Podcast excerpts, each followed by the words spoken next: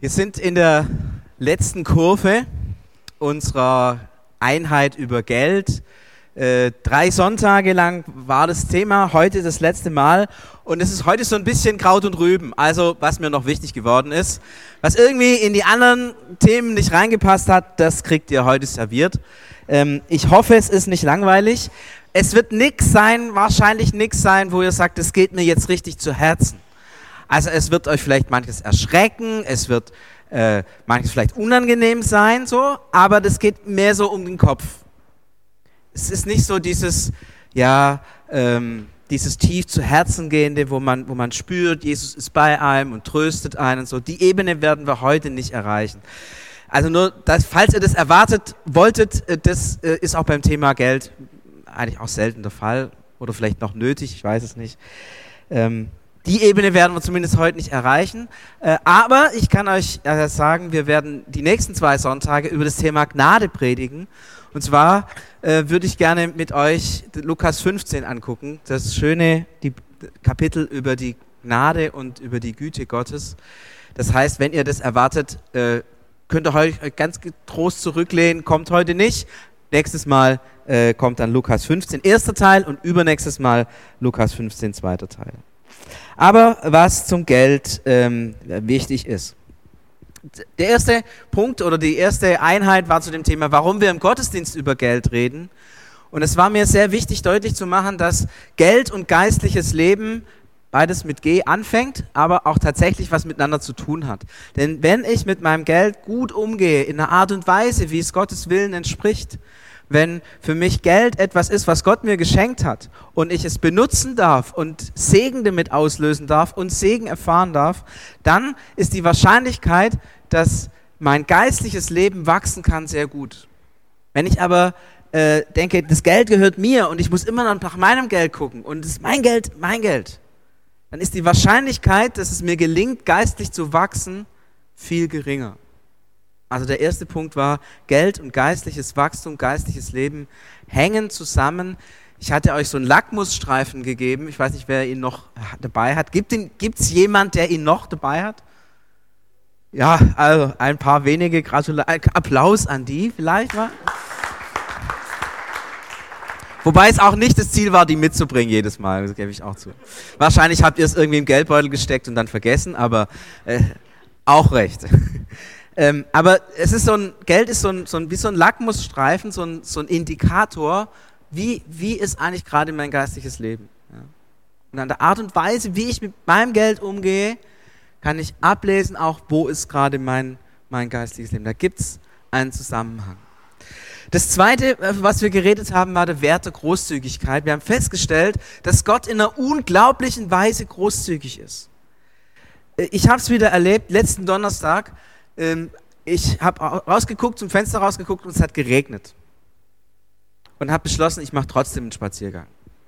Habe mir was angezogen und bin rausgegangen äh, und bin zu dieser Grabkapelle hoch, durch die Weinberge, zu der Grabkapelle äh, auf dem Rotenberg hochgelaufen. Und ich war eine Viertelstunde gelaufen, eine halbe Stunde kam die Sonne raus. Und ich bin durch diese Weinberge gelaufen und ich habe gedacht, oh Gott, wie krass bist du, dass du diese Farben in diese Landschaft zauberst. Es war so schön und ich habe einfach meine Seele aufgemacht äh, und habe genossen, was Gott schenkt. Gott ist großzügig. Und wenn er sagt, dass wir verwandelt werden sollen in sein Bild, dann sollen wir auch großzügig sein. Dann soll diese Großzügigkeit Gottes ein Markenzeichen sein des Lebens eines Christen das Leben einer christlichen Gemeinde. Und wir haben letztes Mal über die Frage gesprochen, was ist eigentlich der Zehnte? Und haben festgestellt, dass der Zehnte weder ein Gesetz ist noch eine Empfehlung, sondern so eine Art Grundordnung im Volk Gottes. Wer das nachlesen möchte, alle diese Sachen oder nachhören möchte, ähm, es gibt ähm, im Internet die Möglichkeit, die nachzuhören. Und wer die Folien haben möchte, kann sich gerne an mich wenden, dann bekommt er die gerne zugeschickt. Das war. Um was geht's heute? Zunächst mal um ein richtig schwieriges Kapitel, nämlich Schulden. Jetzt werdet ihr natürlich sagen, keiner von uns hier hat Schulden. Ja, die Statistik sagt aber ein bisschen was anderes. 6,9 Millionen Bürger sind überschuldet. Äh, bei sagen wir mal 80 Millionen sind es nicht ganz 10 Prozent.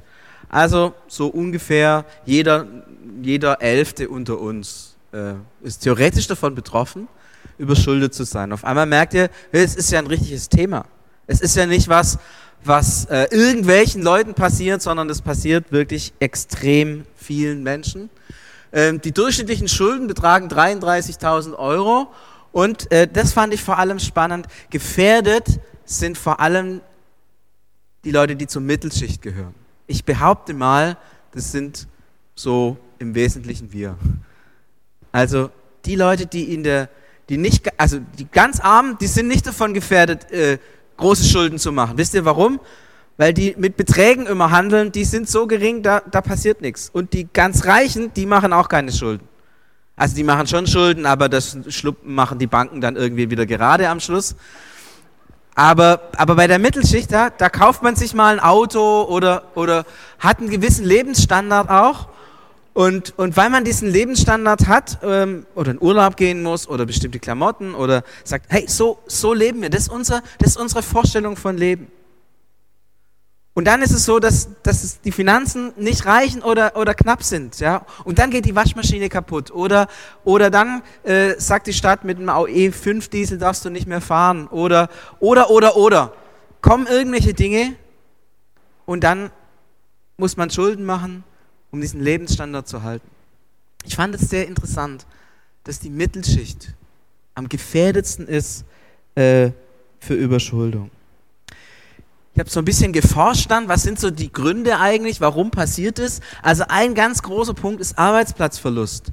Aber ihr werdet erschrecken, in Baden-Württemberg ist es nicht das große Thema.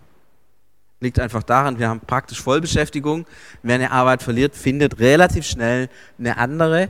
Äh, das gibt es auch Leute, die unter Arbeitsplatzverlust in Schulden geraten, aber hier in unserem Land sind es die wenigsten. Erkrankungen sind ein richtig großes Thema, dass man seinen Beruf nicht mehr äh, ausüben kann oder den Beruf wechseln muss aufgrund einer Erkrankung. Suchtprobleme ist eine riesengroße Baustelle, Krisen. Damit meine ich sowas wie Scheidungen, Beziehungskrisen. Das sind, sind Riesenprobleme, Unfälle und ähm, leider der Hauptgrund, unwirtschaftliche Haushaltsführung.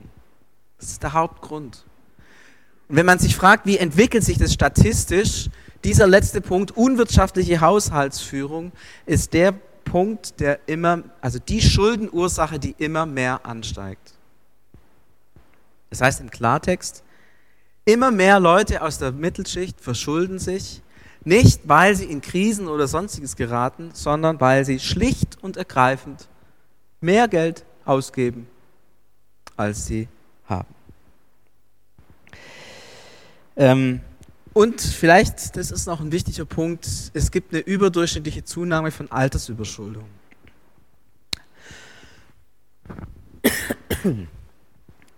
muss man vielleicht auch einen kurzen Satz sagen. Ähm, ich bin in einer Generation aufgewachsen, äh, wo, wo wir Norbert Blüm noch vor Augen haben. Ihr kennt diesen rheinischen Akzent. Die Renten sind sicher oder so ähnlich. Ich kann das nicht nachmachen, aber das war so sein Standardsatz. Wenn er ein Mikrofon unter die Nase gehalten wurde, wurde hat er diesen Satz gesagt. Ähm, heute würde kein Politiker diesen Satz jemals wiederholen, äh, aufgrund des demografischen Wandels ähm, irgendwann ist es so, dass es praktisch keine Jungen mehr gibt und endlich viele Alte. Und dann, dann funktioniert das ganze System nicht mehr. Ja? Die Jungen zahlen ein bisschen und versorgen die Alten, so funktioniert es gerade. Dann wird es andersrum funktionieren. Die Jungen zahlen fast alles und die Alten haben immer noch nicht genug. Also das ist die Zukunft unseres Rentensystems. Das muss man sich, kann man sich vor Augen halten, wenn man einfach mal anguckt, wie entwickelt sich die Altersstruktur ähm, in unserem Land. Das heißt, dieses Thema Altersüberschuldung wird uns alle treffen. Ähm, die meisten, die hier sitzen, sind jünger als ich. Und ich glaube, dass ihr dieses Thema noch viel mehr äh, vor Augen haben müsst als die, die älter sind als ich. Aber alle gemeinsam, glaube ich, müssen wir über diese Frage nachdenken. Was sagt denn die Bibel über Schulden? Wer borgt, ist des Gläubigers Knecht. Sprüche 22, Vers 7. Wer borgt, ist des Gläubigers Knecht. Wer sich verschuldet, verliert Freiheit.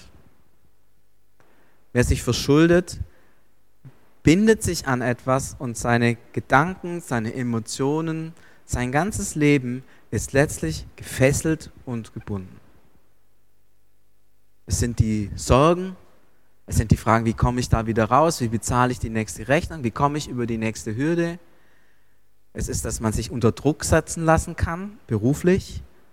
Ja, man muss dann die Karriere machen. Man kann nicht sagen, ich möchte mir Zeit für die Kinder nehmen, ich möchte dieses, ich möchte jenes. Nein, man muss. Man, man ist unter Druck. Und man kann das, was man im Leben eigentlich leben möchte, nicht mehr leben, weil man diese Last und diesen Druck vor Augen hat. Es gibt dann Leute, die können dann ganz gut damit umgehen, ja, die haben so eine Schublade, da legen sie alles rein, was mit Geld zu tun hat und machen die zu und leben ein fröhliches Leben. Die sind niemandes Knecht, glauben sie. Aber irgendwann kommt irgendjemand und macht diese Schublade auf. Und dann ist man erst recht gefangen. Manche Leute fällt es eher schwer, wenn sie Schulden machen, sie sagen, hey, da, da, da habe ich ein schlechtes Gefühl dabei. Wenn du so jemand bist, kann ich dir nur gratulieren, das ist wirklich gut, weil du dann nicht in Gefahr bist, dieses Thema auszublenden. Schulden führen uns in Abhängigkeit und setzen uns unter Druck und nehmen dir die Möglichkeit, das Leben so zu gestalten, wie du das Leben gestalten möchtest. Es betrifft die Frage deiner Lebensführung, es betrifft die Frage deines Berufs, geht in die Frage deiner Familie rein. Es sind alle diese Themen letztlich davon betroffen. Ja, es ist nicht nur, da habe ich halt im Geld eine Schwierigkeit, sondern es betrifft letztendlich alle Bereiche deines Lebens. Und ich merke, das muss man sich vor Augen halten, man bindet sich und man gibt Verfügungsgewalt und Freiheit ab. Man muss sich immer gut überlegen, wozu mache ich das? Und ist es das wert? Und was für Konsequenzen kann es im Endeffekt haben? Wenn ich Geld verdienen muss, und zwar nächstes Jahr mehr Geld verdienen muss als dieses Jahr. Was macht es mit meiner Familie? Was macht es mit meinem Engagement im Reich Gottes? Was macht es mit meinem Leben? Das zweite, Gefährdung meiner Beziehung. Ich ähm, war ja viele Jahre auch Gemeindepfarrer und äh, habe das so oft erlebt, dass, dass Familien an, an dieser Schuldenlast zerbrechen. Ähm, wenn ein Ehepaar mehr Geld ausgibt, als, als sie können, und dann am Ende sagen müssen, hey, wir haben so und so viel Schulden, dann ist es wie wenn man den beiden einen dicken, dicken Rucksack aufhängt. Und wenn man belastet ist, wenn man nicht schläft, wenn man Sorgen hat, wenn man sich fragt, wie geht es denn weiter, ist es brutal schwierig, eine liebensvolle und auf Vertrauen basierte Beziehung zu leben, weil man immer diesen Druck hat. Und vielleicht sogar auch dann diesen Druck hat, wer ist schuld? Und wer muss uns da jetzt wieder raushelfen? das belastet Beziehungen in einer unglaublichen Weise. Und glaub bitte nicht, dass die Kinder davon nichts mitbekommen. Die werden das merken und die werden diesen Druck auch abbekommen. Und glaub bitte nicht, dass der Freundeskreis das nicht mitbekommt. Letztlich ist es ein Riesensystem an Beziehungen, das belastet wird. Es kann trotzdem gelingen. Ich will da gar nichts, gar keine Angst machen. Es kann trotzdem gelingen. Aber man muss wissen, wenn wir das uns antun, dann legen wir eine Last auf unser ganzes Beziehungsnetz drauf. Und es besteht die Gefahr, dass diese Beziehungen zerbrechen. Es ist ganz spannend, wenn wir den Ehekurs machen. Es gibt zwei Themen, wo die Ehepaare richtig intensiv miteinander diskutieren. Das eine äh, ist vollkommen unkritisch, weil ihr das alle im Blick, habt und super gut könnt, ist Kindererziehung. Also da brauchen wir uns, glaube ich, nicht drüber streiten, das kriegen wir alles super hin. Das andere ist das Thema Geld ausgeben. oder insgesamt Geld. Denn es gibt ja die einen, die sozusagen überhaupt kein Problem haben, Geld auszugeben. Also für die Geld ausgeben sowas ist wie atmen.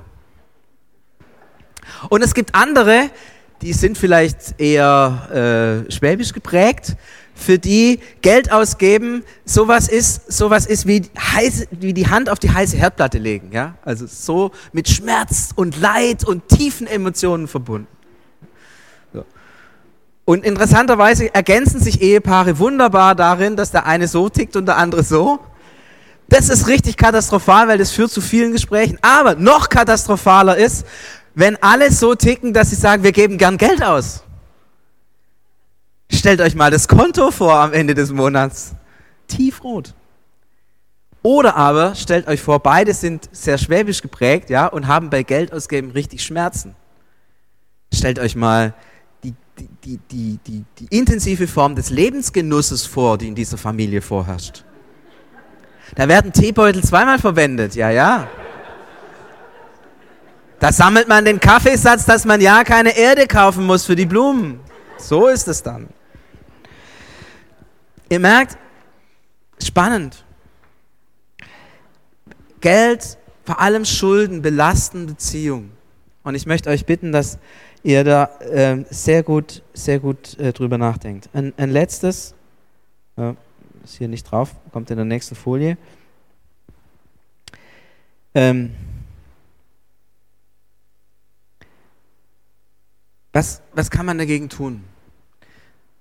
Ich glaube, ein ganz, wesentlicher, ein ganz wesentliches Element ist zu sagen, wie lerne ich zufrieden zu sein? Und ich glaube, man kann Zufriedenheit tatsächlich lernen, indem man sich etwas vor Augen hält, nämlich was man eigentlich hat. Dankbarkeit. Jeden Tag einfach mal den Tag beginnen mit fünf Sachen, für die ich richtig dankbar bin. Wisst ihr, wir haben uns vor einiger Zeit so eine Jura-Kaffeemaschine gekauft. Und es ist morgens eine meiner ersten Gänge an diese Kaffeemaschine. Und jedes Mal denke ich, boah, diese Kaffeemaschine ist sowas von genial. Ja, ist so, der Kaffee, das schmeckt da so super. Und sich solche Dinge vor Augen halten, über die man einfach dankbar sein kann. Ich möchte euch bitten, das zu einem, zu einem Lebensgefühl zu machen. Weil wenn diese Zufriedenheit und Dankbarkeit mein Leben prägt, ist die Gefahr, etwas haben zu wollen, was ich mir gerade nicht leisten kann, nicht so groß. Weil ich schaue, ich lerne zu schauen auf das, was ich habe und lerne zu sagen, ja, Gott, das, was du mir schenkst, ist gut. Und es kommt aus deiner Güte. Und ich möchte nicht gucken, was die anderen haben. Ich möchte nicht gucken, was es sonst noch alles für Kaffeemaschinen gibt, ja, wo man, wo man äh, mit äh, sagt, ich hätte gerne einen Cappuccino und dann kommt der Cappuccino da raus, so entgegen vielleicht sogar noch mit, mit Zucker und was auch immer noch, äh, sondern zu sagen, hey, ich habe doch das, was ich brauche. Gott hat mir das gegeben. Und dafür will ich dankbar sein. Diese Haltung wünsche ich euch von ganzem Herzen. Und tatsächlich dann, wenn man diese Haltung hat, kann man auch fragen, was brauche ich denn wirklich? Was brauche ich eigentlich wirklich? Was kann ich vielleicht auch leihen? Was muss ich mir gar nicht kaufen? Was treibt mich an, Geld auszugehen, auszugeben? Manchmal ist es ja dieses,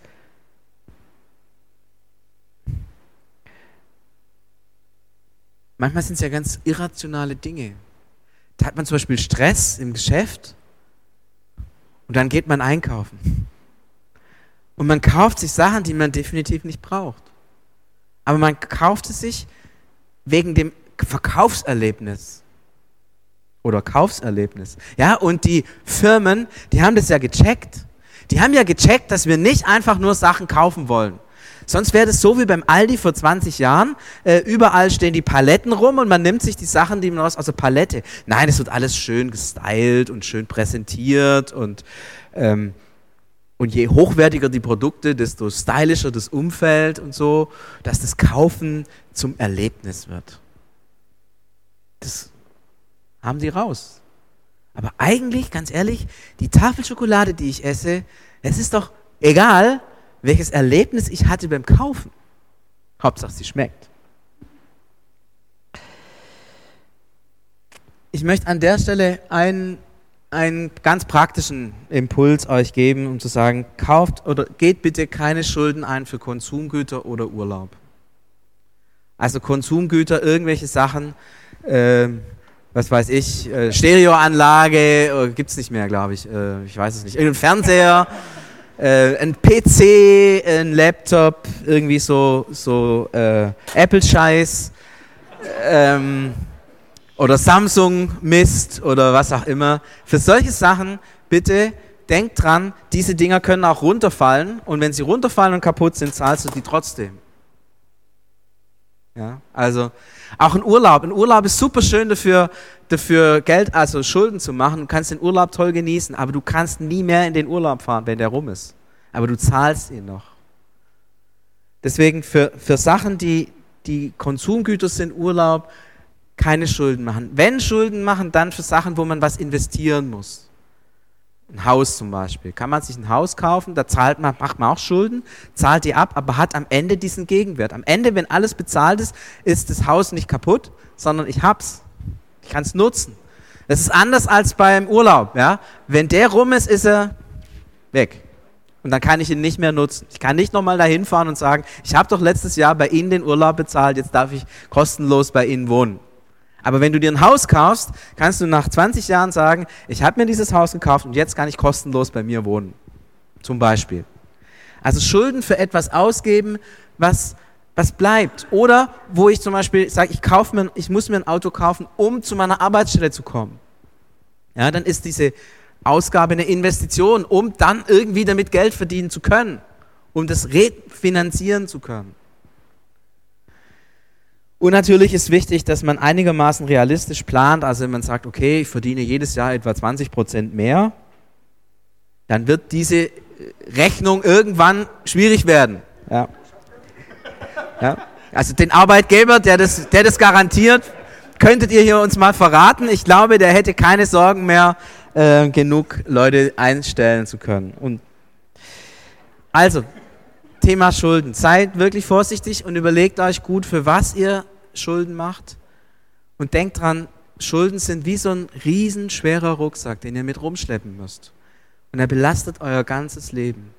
Es geht nicht nur um euer Sparbuch, sondern es geht letztlich um euer ganzes Leben. Was ist ein weiser Umgang mit Geld? Ich habe vor einiger Zeit eine Predigt gehört, da sagte einer, das ist ein gutes Verhältnis, um mit seinem Geld äh, umzugehen. 10% äh, an Gott zu geben als den Zehnten, 15% zu sparen und 75% für seinen alltäglichen Gebrauch zu nutzen und das dann auch wirklich ohne schlechtes Gewissen zu genießen. Vielleicht sagt ihr, wow, krass, ähm, mit dem Sparen und Vorsorgen, das hatte ich gar nicht so auf dem Schirm. Ich möchte, ich möchte euch bitten, das wirklich ernst zu nehmen. Ähm, wir leben in, in Zeiten, in denen man sich auf diese klassischen Sicherungssysteme eigentlich nicht mehr verlassen kann. Also wir müssen alle Renteversicherung zahlen, aber wir wissen nicht, vor allem die Jüngeren unter uns wissen nicht, ob sie jemals davon wieder was zurückkriegen. Wir wissen nicht, wie dieses System weitergeht. Es ist, es ist fahrlässig, wenn man sagt, das geht alles gut. Ähm, wir wissen nicht, was im Alter auf uns zukommt. Wir leben in einer Zeit, ja, Handelskrieg. Ja, der Trump zettelt gerne Handelskriege an gegen China, gegen. Wir, haben, wir, wir leben in Stuttgart von, von einer großen, äh, von der Automobilindustrie. Das ist unser Stuttgarter Lebensversicherung. Jetzt kommt der Wandel in diese Industrie. Wir wissen nicht, werden wir in Stuttgart Elektroautos bauen oder werden die alle in China gemacht? Wiss, wissen wir noch nicht. Deswegen ist es gut zu sagen, ich möchte einen Teil meines Geldes zurück. Natürlich vertraue ich auch darauf, dass Gott mich versorgt. Wir vertrauen darauf, dass Gott äh, uns auch das gibt im Alter, was wir brauchen, dass er uns versorgt, dass er uns durchträgt. Aber äh, es ist wie bei diesem, bei diesem kleinen Witz von dem Juden, der jahrzehntelang betet, Gott, bitte lass mich im Lotto gewinnen. Und nach 20 Jahren kommt die Stimme vom Himmel, okay, ich gebe dir eine Chance, kauf dir ein Los. Er hätte jetzt lachen müssen, aber ist egal. Ihr kanntet den Witz wahrscheinlich schon. Vorsorgen, das Alter. Denkt da bitte dran, das ist ein sehr, sehr wichtiger Punkt. Vor allem, vor allem für die Jüngeren. Und ähm, ich glaube, dass es echt hilfreich ist, an dieser Stelle professionelle Beratung in, Kauf zu, in, in Anspruch zu nehmen. Also wenn ihr ähm, am Anfang der Berufstätigkeit seid, äh, lasst euch da wirklich beraten, wie ihr euch auch vorbereitet für, für das Alter äh, und was es jetzt vielleicht schon Sinn macht, auch auf die Seite zu legen. Ähm, denn ich, ich kann euch das Geheimnis verraten, ihr werdet definitiv jeden Tag einen Tag älter. Es lässt sich nicht vermeiden. Und aufs Jahr gesehen, jedes Jahr werdet ihr auch ein Jahr älter werden. Genau, und äh, hilfreich ist hier, äh, so mit, was mit einem Dauerauftrag einzurichten, dass es auch wirklich funktioniert. Manchmal muss man sich selber Geld aus der Tasche klauen, weil wenn man es immer dabei hätte, würde man fürs was anderes ausgeben. Also man kann sich da ein bisschen überlisten, äh, legt so einen Dauerauftrag an, das hilft einem, dass man dann auch sieht, was habe ich tatsächlich. Nichts blöder, als am Anfang des Monats aufs Konto zu gucken, da sind 5000 Euro drauf und dann gibt man die 5000 Euro schnell aus und dann merkt man, aha, das hätte ich noch bezahlen müssen, das hätte ich noch bezahlen müssen, das hätte ich noch bezahlen müssen und so weiter. Dauerauftrag ist was sehr Praktisches und es hilft einem, sich selber ein bisschen auszutricksen. wie geht man ganz praktisch mit dem Geld um? Es gibt so zwei ganz große Unterschiede. Die einen führen ein Haushaltsbuch. Das werden also, das sind die, die, wenn ihr beim, beim Aldi seid, ja, oder beim Lidl oder irgendwie, werdet ihr immer gefragt, wollen Sie die Quittung haben? Oder den Kassenzettel? Genau. Und die Haushaltsbuchleute sind die, die, die in der Regel gar nicht danach gefragt werden, weil die diesen Zettel schon in den Händen haben, bevor die Dame an der Kasse oder der Herr an der Kasse sich schon, sich schon irgendwie losgelassen hat. Ja, das sind die Leute, die alles ganz genau aufschreiben und dann auch noch überlegen, muss ich in diesem Kassenzettel was noch kategorisieren? Ja, also Putzmittel, Zahnpasta, Essen, Getränke, Süßigkeiten. Ja, also Essen wie, wie, wie Brot und Nudeln und Schokolade sind Grundnahrungsmittel, die braucht man. Dinge wie Salat, Obst, Gemüse, das sind Dinge, die man eigentlich grundsätzlich nicht so braucht. Die Kategorien könnt ihr nach eurer äh, Fasson anlegen. Ja. Weiß nicht, wo dann die Schokolade und der Apfel bei euch landen würde. Aber das sind, das sind die Leute mit dem Haushaltsbuch. Und ähm, ich finde das super, ich bewundere diese Menschen, ihr seid, ihr seid sowas von genial. Ähm, klasse. Oder dann gibt es die anderen, die das mehr so mit dem Daumen machen, also sagen, ah, es müsste reichen. Können wir das noch? Ah, es müsste schon gehen. Passt es? Ah, ja, vielleicht eher nicht. So, ja, so mit dem, mit dem Daumen gepeilt. Ähm, ich, ich glaube, dass das ein bisschen naturell bezogen ist, wie, wie man damit umgeht. Es gibt die einen, die sind vielleicht eher, äh, ich sage mal ein hartes Wort, ein bisschen pedantisch, ja. Die haben das Haushaltsbuch und es sind eher, die sind eher naiv. Äh, die, die machen das so mit dem, mit dem Daumen. Ich bekenne mich äh, zur Naivität und zum Daumen. Ähm, das ist etwas, was ähm, bei mir und bei uns aber auch funktioniert. Und ich, ich würde euch empfehlen, achtet drauf, nicht welches Prinzip ist mir richtig oder was habe ich lieber oder so, sondern es geht schlicht um die Frage, was funktioniert. Ja, wenn du sagst, ich bin ein Pi mal Daumen-Typ und du feststellst, dass am Ende des Monats immer noch relativ äh, wenig Geld beziehungsweise gar kein Geld beziehungsweise negatives Geld vorhanden ist, dann kann ich dir sagen, du bist zwar ein Pi mal, Pi mal Daumen-Typ, aber das ist falsch, es funktioniert nicht. Du musst das Haushaltsbuch anwenden. Wenn du ein Haushaltsbuchmensch bist, der am Ende des Monats feststellt, wow, ich habe so und so viel Geld gespart, wir haben uns das hart erarbeitet, dann würde ich dir sagen, hey, sei mal ein bisschen gechillter, gib mal schönes Geld aus, gib mal schön Essen mit deiner Freundin, mit deiner Frau oder mit deinen Eltern oder wie auch immer und genieß das, was Gott dir auch geschenkt hat. Du darfst da auch ein bisschen freier werden in dem, wie du mit deinem Geld umgehst. Aber ähm, das würde ich doch festhalten, im Zweifel des Haushaltsbuch. Also wenn du dir jetzt nicht sicher bist, ob du ein Haushaltsbuch-Typ bist oder ein naiver Pi mal Daumen-Typ, starte mal lieber etwas pedantisch mit dem Haushaltsbuch und werde dann freier. Wenn du andersrum startest, besteht die Chance, dass du irgendwann merkst, ich habe Schulden und komme nicht mehr davon weg. Und dann erst aufs Haushaltsbuch umsteigst. Das ist ja schade, weil Das kostet ziemlich viel Geld und Nerven. Ich komme zum letzten, was mir vielleicht auch für diese ganze Einheit wesentlich ist. Und zwar dieser schlichte Satz, Geld ist Gehorsam. Geld ist Gehorsam. Ähm,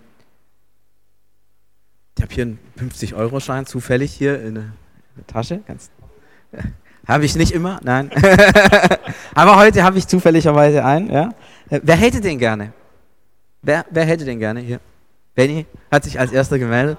Ja, bitte.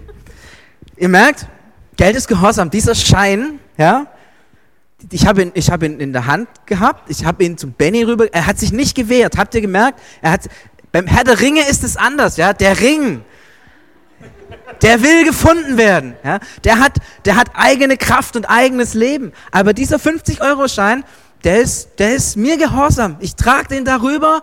Ja, der hält mich nicht, der, der fällt nicht auf den Boden, der, der will nicht dazu führen, dass ich mich tarne. Äh, der ist ganz gehorsam und geht an den Benny und der Benny wird ihn weiter verwenden und da wird er auch gehorsam sein, ja. Also er wird vielleicht euch ein schönes Mittagessen heute besorgen oder so, je nachdem. Was dieser 50-Euro-Schein macht, das ist ganz allein dem Benny sein Thema und er entscheidet darüber in voller Verfügungsgewalt. Jetzt stellt euch aber mal vor, gestern Abend war äh, so diese, diese verkaufsoffene Nacht. Ich bin über die Königstraße noch. Als ich nach Hause bin, war richtig viel Leute los. Stellt euch mal vor, ich hätte diesen 50-Euro-Schein auf die Straße gelegt. Was wäre passiert? Die ganzen Leute wären alle auf diesen Schein. Und ich hätte mich gefragt, wer gehorcht hier eigentlich wem? Und das ist das Spannende am Geld. Eigentlich ist es so, das Geld gehorcht mir. Es gibt keine Transaktion, finanzielle Transaktion, die du nicht selber machen musst. Wenn du Geld überweist, musst du unterschreiben oder dein PIN eingeben oder was auch immer. Wenn du an der Kasse stehst, dann nimmst du dein Geld und gibst es weg. Es ist, es ist immer Gehorsam. Es macht immer, was du sagst. Es gibt kein einziges Ringgeld, das eigene Kraft hätte. Aber manchmal scheint es mir, als ob wir dem Geld Macht geben. Wenn der 50-Euro-Schein da auf dem Boden liegt und zehn Leute sehen ihn, dann wollen ihn alle haben, weil sie ihm Macht geben. Und das ist für mich bei diesem ganzen Thema Geld die, die entscheidende Frage. Hast du die Macht über das Geld? Oder hat es Geld und all das, was an Ehre, an Ruhm, an Status, an Sicherheit und so weiter dranhängt, hat dieses Geld Macht über dich? Das ist für mich im Thema Geld die entscheidende Frage. Kannst du die Freiheit der Kinder Gottes leben? Oder hast du dich selber zu einem Knecht gemacht? Von etwas abhängig gemacht, auf etwas konzentriert, von dem du merkst, das bestimmt mein Leben. Und dann sind wir ganz schnell bei der einen Frage, wer ist denn eigentlich mein Gott? Gott hat uns zu Kindern Gottes gemacht, die in dieser Welt in großer Freiheit leben dürfen.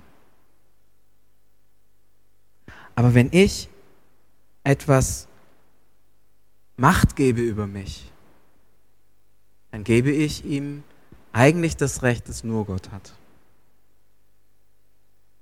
Und dann ist dieses erste Gebot tatsächlich berührt. Stimmt es wirklich? ich bin der Herr, dein Gott, der dir Freiheit gibt, so könnte man weiter erzählen oder weiter fortfahren. Oder dieses Geld hat mich in seiner Gewalt und ich bin nicht frei, so zu handeln, wie ich es eigentlich möchte. Und das ist der Punkt. Diese Freiheit, die möchte ich, dass du sie hast, dass du sie findest, dass du sie gewinnst. Und darum reden wir über Geld. Natürlich ist es cool, wenn der ein oder andere sagt, hey, für diesen CVM spende ich was oder so. Aber das ist mir jetzt hier nicht das große Thema. Mein Thema ist, du bist ein Kind Gottes und du bist frei. Und darum ist dein Geld dir gehorsam. Wie dieser 50-Euro-Schein mir in wunderbarer Weise gehorcht hat und wie er auch in Benny gehorchen wird. Nutzt diese Freiheit, nehmt sie in Anspruch und lasst euch nicht knechten. Lasst euch nicht gefangen nehmen vom Geld, denn es vergeht. Aber wenn wir Kinder Gottes sind, in dieser Freiheit leben, können wir Frucht bringen, die bleibt für die Ewigkeit. Darauf will ich aus sein. Jesus, wir danken dir, dass du uns beschenkt hast mit so vielen Gütern, mit so vielem, was wir nutzen können in einem Land, ja, wo wir sicher sein können und so vieles Gute haben. Und ich danke dir, dass wir deine Kinder sind, dass wir die Freiheit der Kinder Gottes erleben dürfen, dass wir vor nichts und niemand Angst haben müssen dass wir von dir versorgt und beschenkt werden. Dass wir wissen, dass da, wo wir an dich glauben und an dir festhalten, dass du uns da alle guten Dinge zum Besten, alle Dinge zum Besten dienen. Und da, wo, wo es uns schwerfällt, Herr, wo wir merken, dass anderes über uns Gewalt hat und über uns verfügt, Geld, Sorgen, Statussymbole, bestimmte Dinge, die wir meinen haben zu müssen. Wo diese Dinge unser Leben kontrollieren und uns die Freiheit nehmen. Gibt, dass wir die, diese zerstörerische Kraft entdecken und entlarven und uns frei machen von dem und uns in deine Kindschaft hineinstellen. Denn du bist ein guter Vater. Geld und Besitz sind keine guten Eltern. Sie versklaven und zerstören. Sie missbrauchen. Aber du bist ein guter Vater. Du führst zum ewigen Leben. Du führst zum Heil. Schenkst uns Beziehungen in einer wunderbaren Weise. Ich möchte dich bitten für mich, für mein persönliches Leben, dass du mir immer wieder neu diese Freiheit schenkst. Ich möchte es bitten für jeden von uns.